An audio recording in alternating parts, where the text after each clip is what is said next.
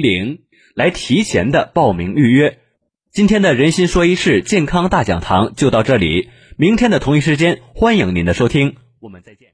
一零四五沈阳新闻广播，广告之后更精彩。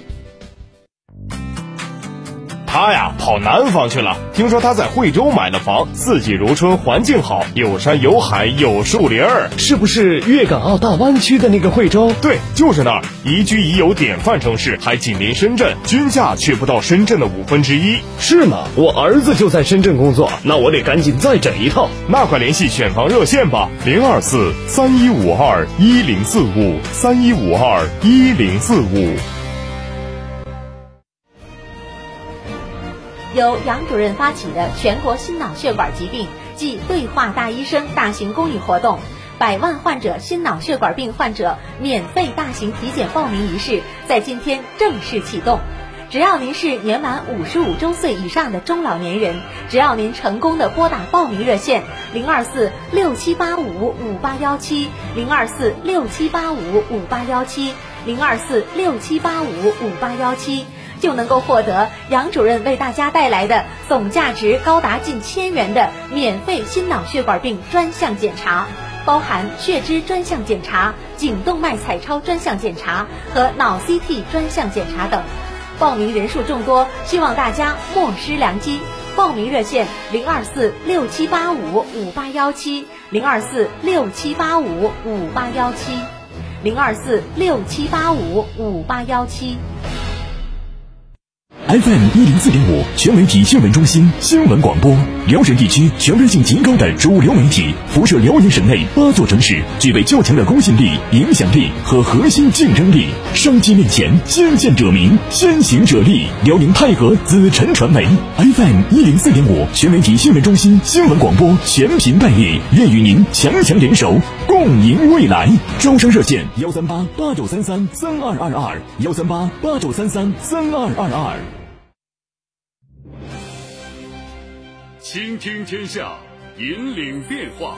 这里是沈阳广播电视台新闻广播，中波七九二，调频一零四点五，康平地区调频一零七，法库地区调频九二点四。第一时间，第一影响，沈阳广播电视台新闻广播。新闻广播。天气随身听，一零四五气象站。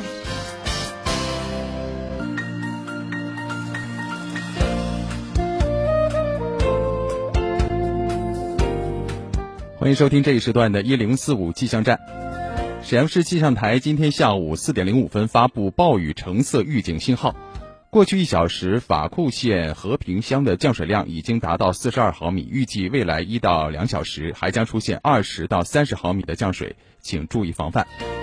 来关注一下沈阳市区的天气情况。沈阳市今天傍晚到夜间是暴雨的天气，北风三到四级，最低气温二十二摄氏度。明天白天中雨，北风三到四级，最高气温二十五摄氏度。明天夜间到后天白天中雨转阵雨或雷阵雨。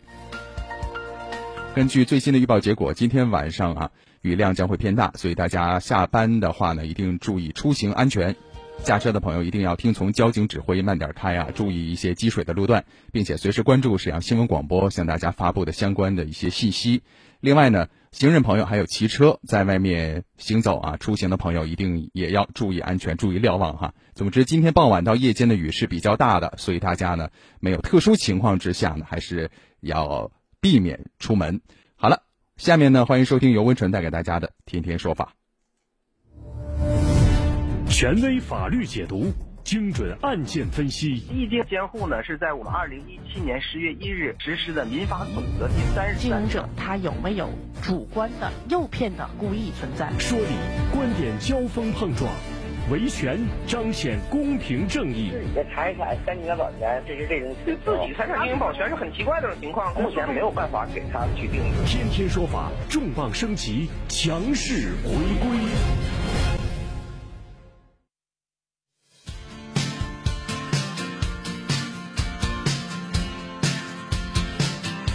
法说身边是普法大家谈，天天说法，您身边的法律顾问。大家好，北京时间十六点三十四分，欢迎大家锁定中波七九二调频一零四点五沈阳新闻广播的电波，收听为您直播的天天说法。天天说法也是我们沈阳新闻广播唯一的一档法治服务热线类的节目。大家呢在收听节目过程当中，如果您呢此刻正在维权，或者是有纠纷，希望通过法律的视角帮您解决，也希望通过律师啊帮您支招，都可以参与节目互动。我们的直播热线已经开通了二二五八一零四五二二五八一零四五，拨通之后按一号键。今天的导播是思远。另外，我们的微信号码是 t t s f 加数字一零四五，也就是天天说法的汉语拼音首字母组合 t t s f，然后加上数字一零四五。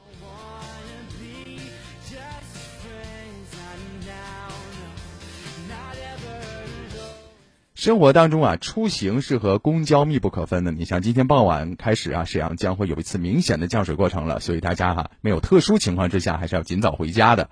下班之后啊，也别再去别的地方了，呃，因为这个雨量根据目前的预报结果还真的不小。那么很多人呢，可能放弃开车，会选择乘坐地铁、公交、出租车等一些公共的交通工具来出行。那么这些交通工具为人们提供更多选择性的同时啊，也会因此引发很多的纠纷。生活当中看似寻常的公共交通的日常的乘坐，您真的乘对了吗？那么在今天的天天说法节目当中，我们也是为大家选取了最近北京市房山区人民法院审理的几起典型案例，来提示大家什么呢？无论是公交、出租等传统的交通工具，还是网约车等一些全新的出行方式，作为乘客，应当是做文明有序、依约守法、理智理性的乘客。那么，作为承运人呢，应当是依照法律法规及合同的约定，全面审慎的履行好自身的义务。比如说，下车缓慢了，遭到人推搡，公交公司是不是要担责呢？还有就是，乘坐网约车发生交通事故了，那么相关的车费会不会得到法院的一些赔偿的支持呢？在稍后的节目当中，要和大家详细的来说。另外，我们的直播热线二二五八一零四五正在开通，在节目的后半段依然是请律师上线为各位解答法律问题。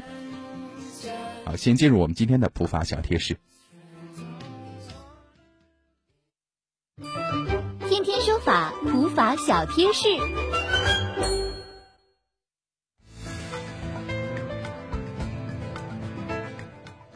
乘坐公交车应该是很多人的首选哈。那么大家呢选择这种公共交通方式呢是比较方便快捷。另外，随着很多城市的这种公交专用道的开辟哈，大家坐公交车可能工作效率啊，包括出行的效率会更加的提高一些了。那最近有这样的一个案例啊，说下车慢了，然后遭到别人推搡，公交公司要不要担责呢？我们最近也是发现了北京市房山区人民法院审理了几起跟公交出行有关的一些典型案例啊，其中有一个就是乘客下车慢了，然后遭到别人推搡。那么这种情况之下，公交公司有没有责任？说最近啊，刘先生呢是乘坐某公交公司运营的公交车出行了，行驶到某公交站的时候呢，车门开启了。这个刘先生啊，因为翻找公交卡准备下车时间比较长了。就导致了车辆不能正常驶出车站，啊，这个是上车要刷卡，下车要刷卡的啊。所以说呢，他下车的时候要找这个公交卡。那么就在这个时候呢，车上另外一个男性乘客见到情况，上前将这个刘先生从车上用力的推下。刘先生被推下车之后呢，又上车找乘客理论，随即呢又被这个乘客粗暴的推搡，那摔到车下受伤了。刘先生要求司乘人员报警，并且控制相关人员，遭到拒绝。报警之后呢，按照公安机关要求，也是前往医院急诊治疗了。刘先生认为，公交公司作为承运人，应当对运输过程当中旅客的伤亡承担赔偿责任，所以呢，把公交公司告到法院了。北京市房山区法院要求公交公司啊，这个来赔偿医疗费、交通费、误工费、护理费、营养费等一些费用啊。当然，这是。刘先生起诉要求法院啊，最终是依法对公交公司担责来做出一个呃最终的一个呃裁定。那么公交公司呢，辩称刘先生呢提供的相关票证不全，没有证据证明是在他们公司的公交车上出事儿的，所以不同意赔偿。法院经过审理之后呢，判决公交公司作为承运人，应当承担全部的赔偿责任。那么法官庭审之后就说了啊，这个案件当中有证据显示，刘先生在乘坐这个公司所运营的公交车，公交车到站下车的时候呢，被其他乘客推下摔伤。那么公交公司呢，没有办法来证明刘先生的受伤是由于他疏忽大意或者存在重大过失造成的，因此，公交公司作为承运人，应该是承担全部的赔偿责任。另外，法官也同时说了。这个案件当中呢，刘先生啊选择以合同之战向公交公司来索赔。其实啊，这刘先生呢也可以侵权纠纷为由，向对他进行推搡的同乘人员啊，就是那个乘客要求赔偿。当然，这个选择权呢是由刘先生自己来权衡决定的。那么在这里，我也提醒大家哈，就是因为这个公交车内比较拥挤哈，有的时候人太多了，另外道路情况。可能会比较复杂，这些因素就会造成车内乘客受伤，这样的情况也不少见啊。所以乘客呢，应当是合理的注意自身的出行安全，提前安排好自身的线路行程，备好乘车的相关证件和卡，有序有礼的乘车。还有一种情况呢，除了公交车之外呢，网约车也受到了很多人的欢迎哈。那么乘坐网约车发生事故了，折返啊。就是相关的一些费用能不能获得法院的支持呢？最近呢，杜先生通过网约车平台约车之后呢，乘坐司机寇先生驾驶的汽车前往单位上班，可不料啊，汽车在行驶过程当中发生交通事故了，导致这个杜先生受伤。后来啊，这个杜先生手机支付乘车费用是五十九块七，寇先生就是那个驾驶员收到乘车费用是五十三块七。北京市公安局公安交通管理局出具的交通事故认定书，案外人李某对这个交通事故承担全部的责任。事故发生之后啊，这杜先生曾经以机动车交通事故责任纠纷为由告到法院了，而且呢与保险公司达成调解协议，获赔各项经济损失是三千块钱。后来呢，杜先生再次。起诉到法院，要求寇先生就那驾驶员啊返还这次行程运送费用五十九块七，赔偿误工费、营养费、交通费、精神抚慰金等一些费用。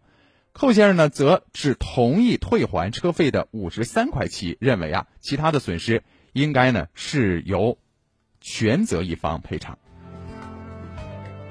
法院最终怎么判的呢？判令寇先生退还。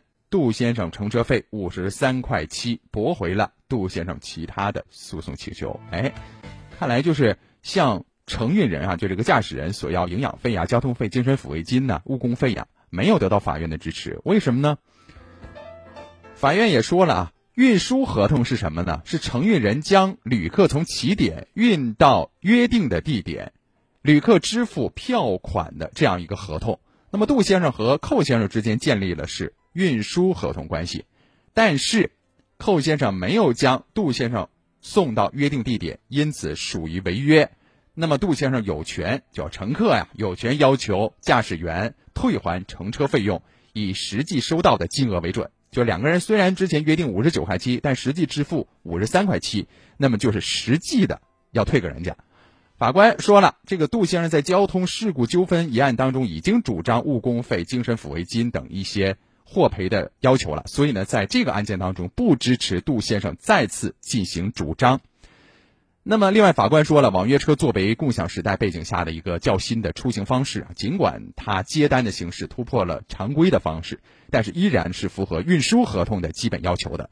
手机终端发出订单申请，接单也就完成了邀约，而且呢，要承诺啊，要实现这样整个一个合同订立的过程。那么，作为承运方呢？网约车司机尽管是不同于普通公路的客运合同的司机，但是也有明确的章程规程的约束，也应该依法的来履约履行合同的义务。没有尽到合同义务的，应当承担违约责任。这是关于网约车的问题啊。所以说呢，在我们实际的生活当中啊，到底承运方要不要承担责任，还是要看他实际的这种合同约定的义务啊。还有就是，你们之间形成的是什么样的一种关系？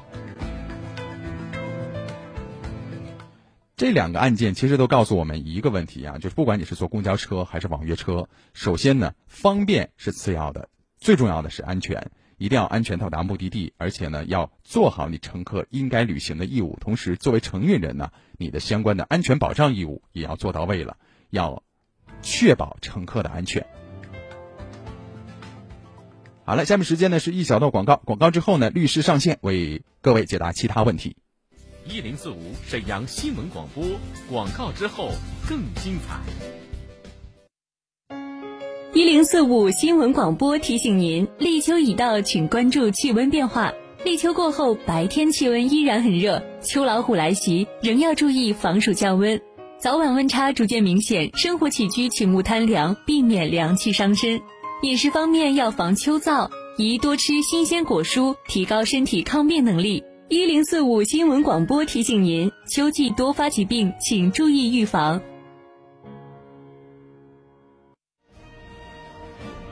由杨主任发起的全国心脑血管疾病暨对话大医生大型公益活动——百万患者心脑血管病患者免费大型体检报名仪式，在今天正式启动。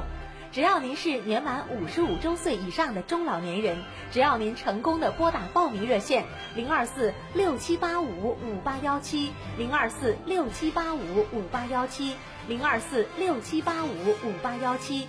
就能够获得杨主任为大家带来的总价值高达近千元的免费心脑血管病专项检查，包含血脂专项检查、颈动脉彩超专项检查和脑 CT 专项检查等。报名人数众多，希望大家莫失良机。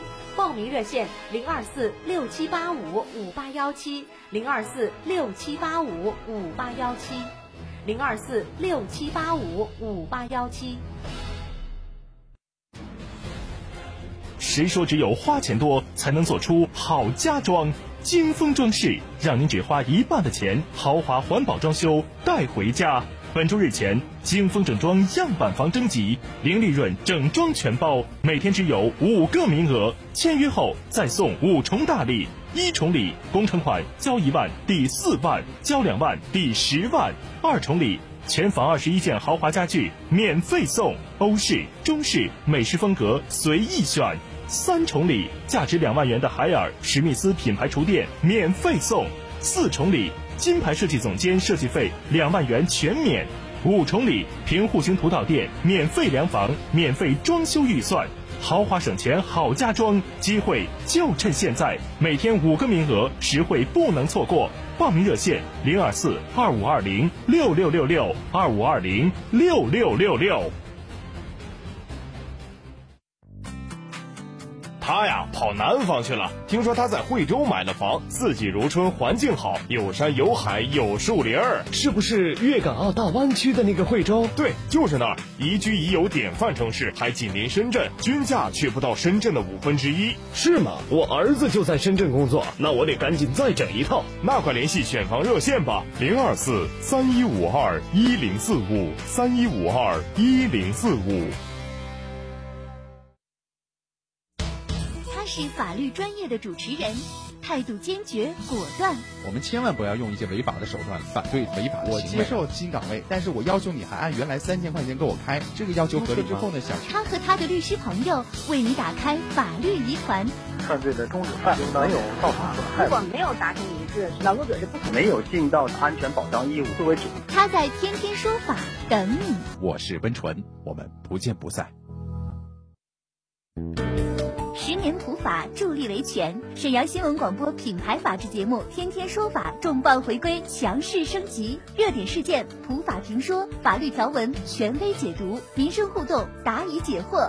主持人温纯，编辑陈霞，携精英律师团、普法专家团队，温情发声，热情服务。直播热线二二五八一零四五。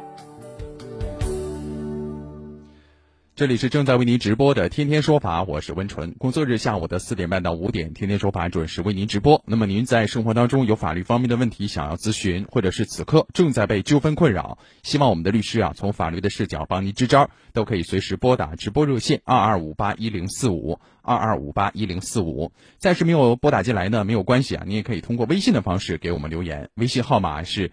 T T S F 加数字一零四五，T T S F 加数字一零四五。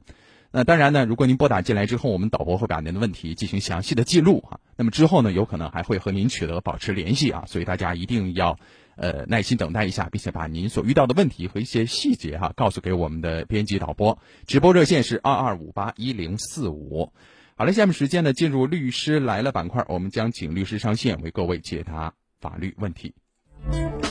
依法维权，听这里，天天说法，律师来了。今天为大家请到的上线律师呢，是来自于辽宁众领达威律师事务所的崔林律师。下面时间呢，我们先来请出一下崔律师。你好，崔律师。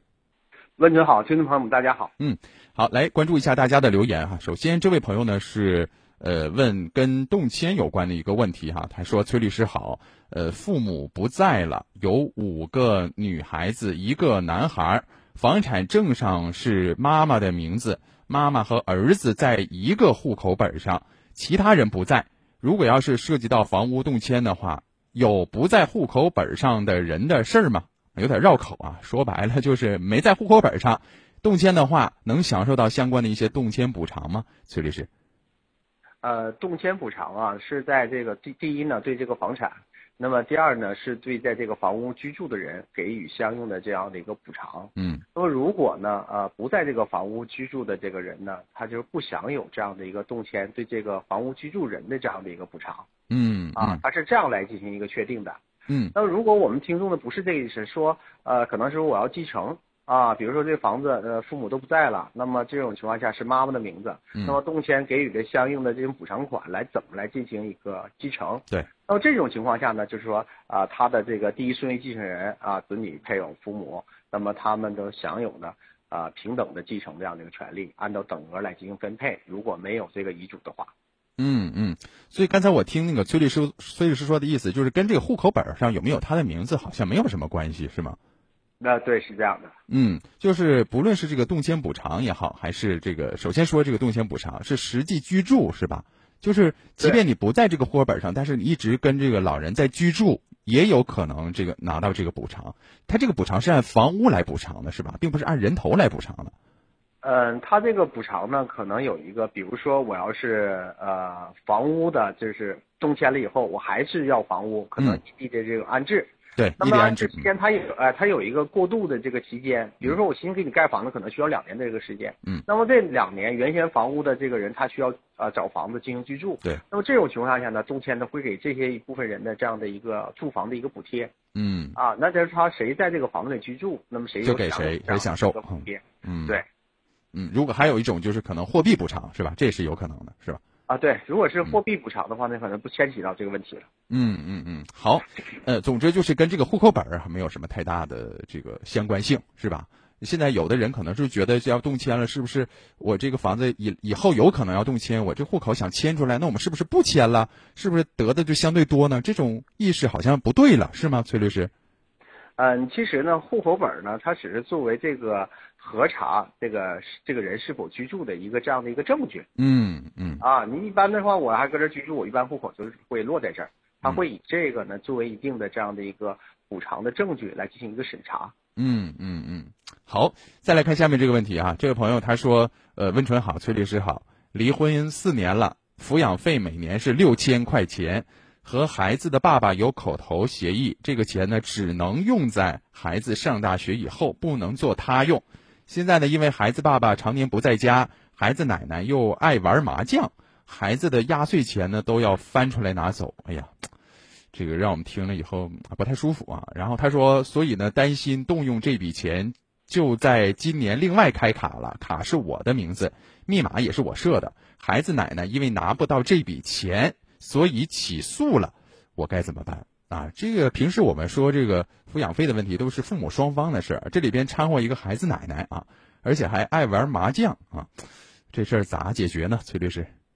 呃，首先呢，如果真是孩子奶奶进行起诉呢，他不是适格的这个起诉的一个主体。嗯。啊，那么这个起诉的主体呢，就是这个孩子。那么孩子未成年呢，他无法行使诉讼权利，那由他的这个法定监护人呢行使这个权利。嗯。那么现在的这个孩子呢，就判归给这个男方了，嗯女方拿这个每年拿六千块钱。嗯。如果想起诉的这种情况下，孩子作为原告，孩子的这个父亲那作为法定的这个监护人代为行使这样的一个诉讼权利。如果是孩子奶奶代为行使这样的一个诉讼这个权利的话，那本身呢，他就不是一个适合的一个呃主体。嗯啊，这是一个问题。嗯，第二个问题呢，因为你们双方有口头这样的一个约定啊，但没有落到这个离婚协议当中。对。那么按照一般的这个理解呢，你给孩子每年这六千元的这个抚养费呢，就是用于孩子日常的一个生活。对。啊，那么现在呢，你把这个这个钱呢，本身你应该给孩子的父亲。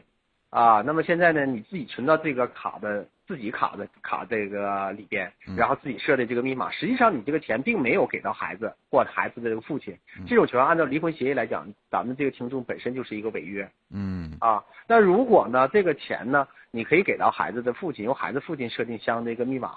但如果你发现呢，那个其他人，比如说孩子奶奶用孩子这个钱作为他自己的，比如说打麻将或其他这个生活这种消费了，嗯，侵害到孩子这种合法权益了，你可以那么代替这个孩子啊，那么以孩子名义来提起一个诉讼，要求孩子奶奶返还相应他使用了孩子的这部分钱，这样做是可以的。嗯嗯，就这个抚养费实际是给谁的？是给孩子的。那么只有这个孩子才有权利来说这个抚养费到底使用的是不是恰当，是吧？是谁来使用这个是跟当时约定是不一样的。但是孩子如果是未成年，那么作为这个监护人哈，作为父母的一方是可以带孩子来起诉的，这是可以的，对吧？对，是这样的。嗯，但是这个事儿他不能私设的这个呃卡，然后呢设密码，这样呢好像这个抚养费最终没有到孩子手。就是没有实际的到孩子呢。嗯，对，是这样的。实际上他没有交付给孩子以及孩子的这个父亲。嗯嗯，呃，所以这个事儿从法律上，我们这个已经有了基本的思路了哈。从这个家里边来讲哈，就是我不知道他是不是隐瞒了一些其他的呃内容啊，或者说是只是给我们介绍一小部分。这个奶奶爱玩麻将啊，怎么怎么样，但只是他的一个一方的说法哈。但是不管怎么说，我还是那个观点啊，就是两个人感情不复存在了，可以可以解除婚约，也可以让你们的婚姻生活到此为止，但是不要影响到孩子啊！千万对于他的成长来说哈，一个家庭本来已经给他带来创伤了，那么就这点抚养费的问题，呃，父母还有奶奶之间啊，弄得这样的一个，呃，让我们觉得挺不舒服的这么一个事儿。呃，最受影响和伤害的就是孩子了啊，所以呢，咱们还是作为成年人啊，多做点成年人的事儿。好了，再来看下面这个事儿啊，这位朋友他说：“崔律师好，温春好，我家的顶层女儿墙开裂了，要是掉下墙皮伤到人或者是物了啊，比如说砸到车了啥的，谁负责呢？”崔律师，我想这可能得看这个女儿墙归谁管是吧？对，因为首先这个咱们这个担心呢还是很正常的。啊，因为顶楼嘛，他认为上边的这个这个设施啊都属于他。其实呢，上边这个女儿墙啊，它不属于我们顶楼业主的这个管理或者是产权的一个部分。哎，它属于这个楼体的整个的一个公共的一个部分。嗯。那么现在呢，如果这个墙体这种开裂本身属于工程质量的问题，那如果工程质量的有这个问题呢，那么相应的建设方和开发商他都要承担相应的责任。嗯。而且呢，作为这个物业的这种管理方，那么他对于园区的整个公共设施的部位，他负有管理上的一个责任。那么现在发生了开裂，我觉得我们第一时间要通知这个呃物业公司啊，或者是说呃房屋的管理部门，要启动及时启动维修基金来进行一个修复。嗯。啊，或者是找应相应的开发单位来对这个呃坏的这个女儿墙来进行修复。如果你履行这样的一个职责，其他相应的管理人或者是说建设单位没有及时履行那个修缮义务，造成了塌方的这样的一个损失，那么由相应的责任人来承担相应的责任。嗯，总之他这个表述其实是我们很多人的一种概念性的理解啊，就说我家顶层女儿墙啊，其实不能这样来说，对吧？这女儿墙本身它就这个房子的一个呃共有部分，不能说是它在你家这个位置上边，然后你就说是你家的女儿墙。那这样的话，就直接决定了什么？它不是你的私有部分，而是公共部分，所以不能说我家啊。就是说这个事儿一旦发生了啊，它要掉墙皮了，赶快像崔律师说的，通知房管单位或者物业，然后重视一下这个事儿啊，否则的话，将来谁都逃不了干系啊。呃，时间关系，我们今天的解答就只能到这儿了哈。后面还有几位四五位啊，有五位听友的问题暂时解答不上了。我们先留到明天吧。感谢来自于辽宁众领达威律师事务所崔林律师在《天天说法》节目当中为大伙儿服务。我们就聊到这儿，再会。再见。嗯。好，今天的天天说法节目就到这儿了，感谢大家的关注。如果大家还有相关的问题想要问律师的话呢，也可以通过微信给我们留言。我们的微信号码是 t t s f 加数字一零四五，也就是天天说法的汉语拼音首字母 t t s f 再加数字一零四五。感谢大家的关注，我是温纯。稍后呢是新闻晚高峰，明天下午的四点半，我们不见不散。天天说法由沈阳广播电视台新闻广播倾情出品，主持温纯，编辑陈霞，监制华红辉、黄宁。感谢您的收。